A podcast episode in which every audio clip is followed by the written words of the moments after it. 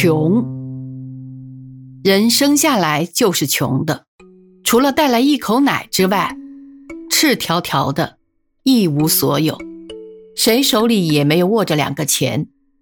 再稍稍长大一点，阶级渐渐显露，有的是金枝玉叶，有的是杂货面口袋，但是就大体而论，还是泥巴里打滚、袖口上抹鼻涕的居多。儿童玩具本是少得可怜，而大概其中总还免不了一具铺满，瓦做的，像是陶器时代的出品，大的、小的、挂绿釉的都有，见货也有形如保险箱、有铁质的。这种玩具的用意就是警告孩子们，有钱要积蓄起来，免得在饥荒的时候受穷。穷的阴影在这时候就已经罩住了我们。好容易过年赚来几块压岁钱，都被骗弄丢在里面了。丢进去就后悔，想从缝里倒出来是万难，用小刀拨也是枉然。积蓄是稍微有一点儿，穷还是穷。而且事实证明，凡是积在铺满里的钱。除了自己早早下手摔破的以外，大概后来就不知怎样就没有了，很少能在日后发生什么救苦救难的功效。等到再稍稍长大一点用钱的欲望更大，看什么都要垂涎，手里偏偏是空空如也。那时候真想来一个十月革命，就是富家弟子也是一样。尽管是其如纨绔，他还是恨继承开始太晚。这时候他最感觉穷，虽然他还没认识穷。人在成年以后，开始面对着糊口问题，不但糊自己的口，还要糊附属人员的口。如果脸皮欠厚，心地欠薄，再加上祖上是忠厚家传、诗书记事的话，他这一生就休想能离开穷的掌握。人的一生就是和穷挣扎的历史，和穷挣扎一生，无论胜利或失败，都是惨。能不和穷挣扎，或是挣扎之余还有点闲工夫做些别的事。那人是有福了。所谓穷，也是比较而言。有人天天喊穷，不是今天透支，就是明天举债，数目大的都惊人。然而，指着身上衣服的一块补丁，或是皮鞋上的一条小小裂缝，作为他穷的铁证，这是欲阔于穷。文章中的反衬法。也有人量入为出，温饱无余，可是又担心他的孩子将来自费留学的经费没有着落，于是于自我麻醉中陷入于穷的心理状态。若是西装裤的后方越磨越薄，由薄而破，由破而织，由织而补上一大块布，细针密缝，老远的看上去像是一个圆圆的箭靶。那么这个人可是真有些近乎于穷了，但是也不然，穷无止境。大雪纷纷落，我往柴火垛，看你们穷人怎么过。穷人眼里还有更穷的人。穷也有好处，在忧郁环境的生活的人，外加的装饰与铺排太多，可以把他的本来面目掩没无疑。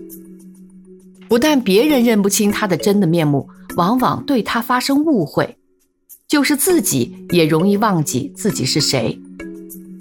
穷人则不然，他的褴褛的衣裳等于是开着许多窗户，可以令人窥见他的内容。他的闭门棚户尽管是穷气冒三尺，却容易令人发现里面有一个人。人越穷，越靠他本身的成色。其中毫无夹带藏掖，人穷还可落个清闲，既少车马住江户，更不会有人来求谋事。富文请柬都不会常常上门，他的时间是他自己的，穷人的心是赤裸的，和别的穷人之间没有隔阂，所以穷人才最慷慨。金错囊中所余无几，买房置地都不够，反正是吃不饱饿不死，落得来个爽快，求片刻的快意。此所谓穷大手。我们看见过富家弟兄惜产的时候，把一张八仙桌子劈开两半儿。不曾看见两个穷人抢食半余残羹剩饭，穷时受人白眼是件常事。狗不也是专爱对着脱衣百结的人汪汪叫吗？